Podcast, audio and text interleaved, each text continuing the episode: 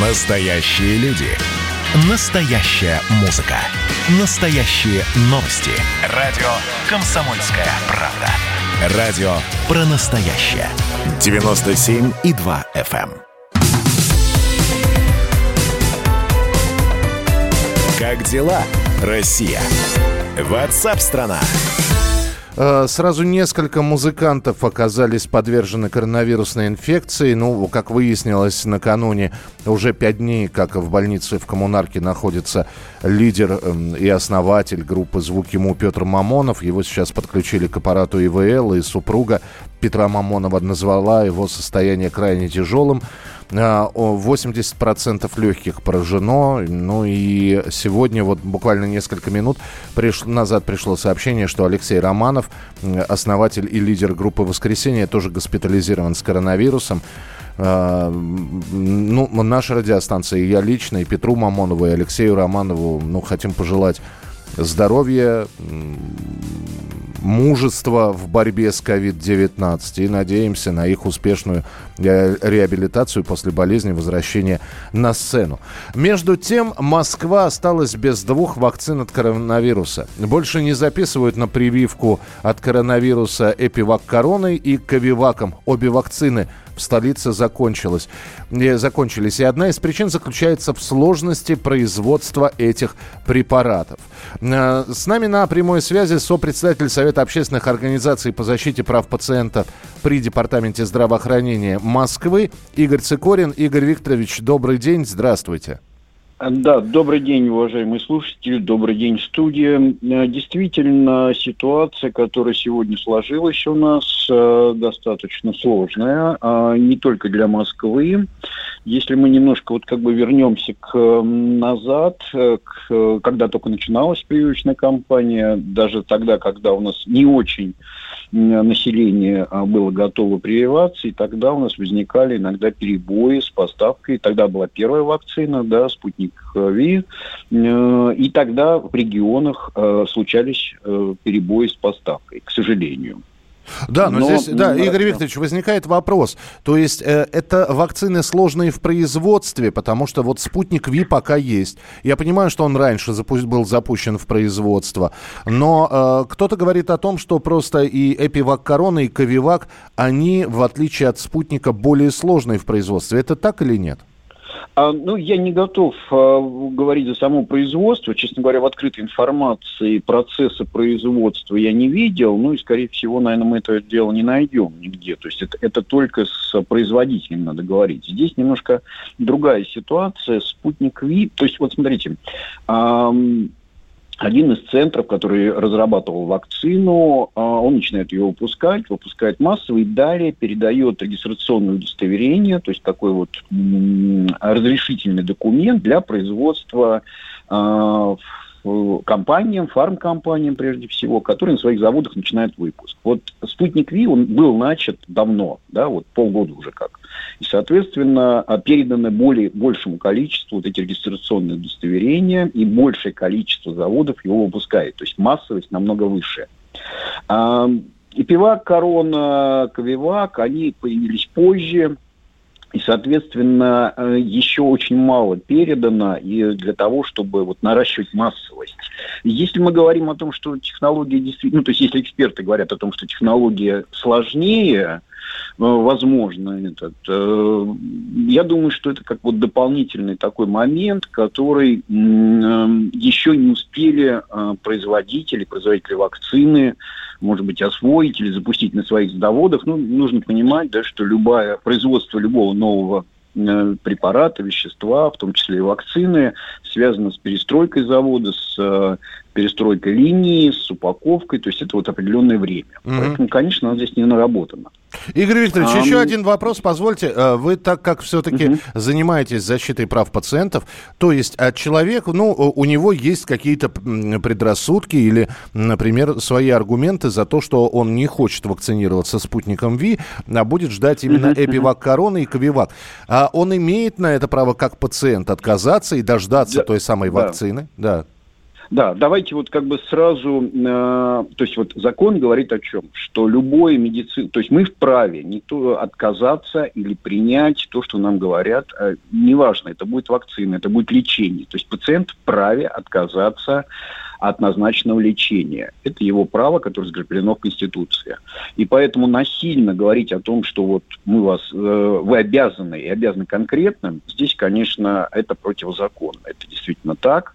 Поэтому здесь вступает вот э, под защиту любого пациента, любого гражданина, да, в данном случае он не пациент, он гражданин, а Конституция ему гарантирует. Владимир Владимирович э, два дня назад именно об этом говорил. Поэтому вот гарант, который подтвердил, что выбор пациента – это его право, угу. и законное право, и он не, не может быть Э, каким-то образом наказан с точки зрения закона. Другая ситуация, вообще, вот как бы сама ситуация, которая сложилась, она, э, с одной стороны, мы выпустили первую вакцину. У нас была, э, вот почему на Западе немножко по-другому относятся, почему там больше набрали темпа вакцинация. А, они попали в ситуацию, когда у них был введен жесткий локдаун, и в этот момент появляется вакцина, которая сначала была крайне недоступна э, любому. Сначала там выдавали медицинским представителям, э, людям старше 65, и только потом ввели для любых, для всех, кто могут записаться. Успевал, были определенное количество вакцин на работу, тоже не, не было доступно. Но они были в жестком локдауне, uh-huh. и было объявлено, что тем, у кого есть вакцинация, пожалуйста, эм, вот послабления какие-то наступают с этим сертификатом. А у нас получилась обратная ситуация. Мы вышли немножко из, из вот волны пандемии, у нас э, как-то было легче, у нас отменились многие моменты, вводится э, прививка, народ почувствовал, что намного легче, и э, стремления собственного не было. Когда были э, введены вдруг резкие требования о том, что либо вы сидите дома, либо вакцинируетесь, mm-hmm. но это вот вызвало такое а, отторжение. Да, да, да Поэтому... и, мы, и мы получаем до сих пор вот это вот эти отторжения, в том числе это ряда наших слушателей. Игорь Викторович, спасибо большое за комментарий. Игорь Цикорин, сопредседатель Совета общественных организаций по защите прав пациентов при Департаменте здравоохранения города Москвы, был у нас в эфире. А прямо сейчас появится в, в эфире корреспондент «Комсомольской правды» Андрей Абрамов. Он был одним из первых, ну, в нашей редакции, кто на себе, он был в числе добровольцев, кто на себе проверял вакцину, но и он оказывается уже в числе первых, кто провел или собирается провести ревакцинацию. Но Андрей сейчас сам все расскажет. Андрей, привет. Миша, привет. Слушателям доброго не коронавирусного дня. Ты э, ревакцинировался или нет? А, да, я очень давно, если честно, лелеял эту надежду на ревакцинацию, потому что я прививочник до мозга костей, и э, уже же несколько месяцев говорили о том, что вот э, эта цифра звучала, что в период эпидемии надо ревакцинироваться раз в 6 месяцев. Но мне сочинять самому ничего не хотелось, и я дождался официальных рекомендаций, разъяснений от Минздрава, и когда вчера Сергей Собянин опубликовал э, наконец-то вот это постановление, что можно ревакцинироваться, и появился спутник Лайт, допущен до массового обращения, я тут же побежал в парк Сокольники к павильону «Здоровая Москва», где прививают. Отстоял очередь, передо мной было 120 человек. Естественно, они были не на ревакцинацию, а на первичную вакцинацию в связи с тем, что сейчас 60% до сферы устук надо обязательно вакцинировать. Вот героически отстояв, отсидев, э, точнее, два часа в очереди, я попал на ревакцинацию и был первым а, кто, по крайней мере, в районе Сокольники, а всего таких павильонов «Здоровая Москва» 8 штук на столицу. То есть ну, я практически одним из первых привился спутником «Лайт» вчера э, в Сокольниках так точно. А мне даже показали эту ампулу, дали ее поддержать. Не знаю, как, как первопроходцу или за Со- какие согреть, заслуги. согреть теплом собственных рук. Да. И, э, конечно же, было очень интересно о какие будут побочные явления, потому что первые две вакцины 9 месяцев назад я переживал ну, не очень хорошо, с температурой, с ознобом, вот этим гриппоподобным синдромом, как он называется в медицинской документации.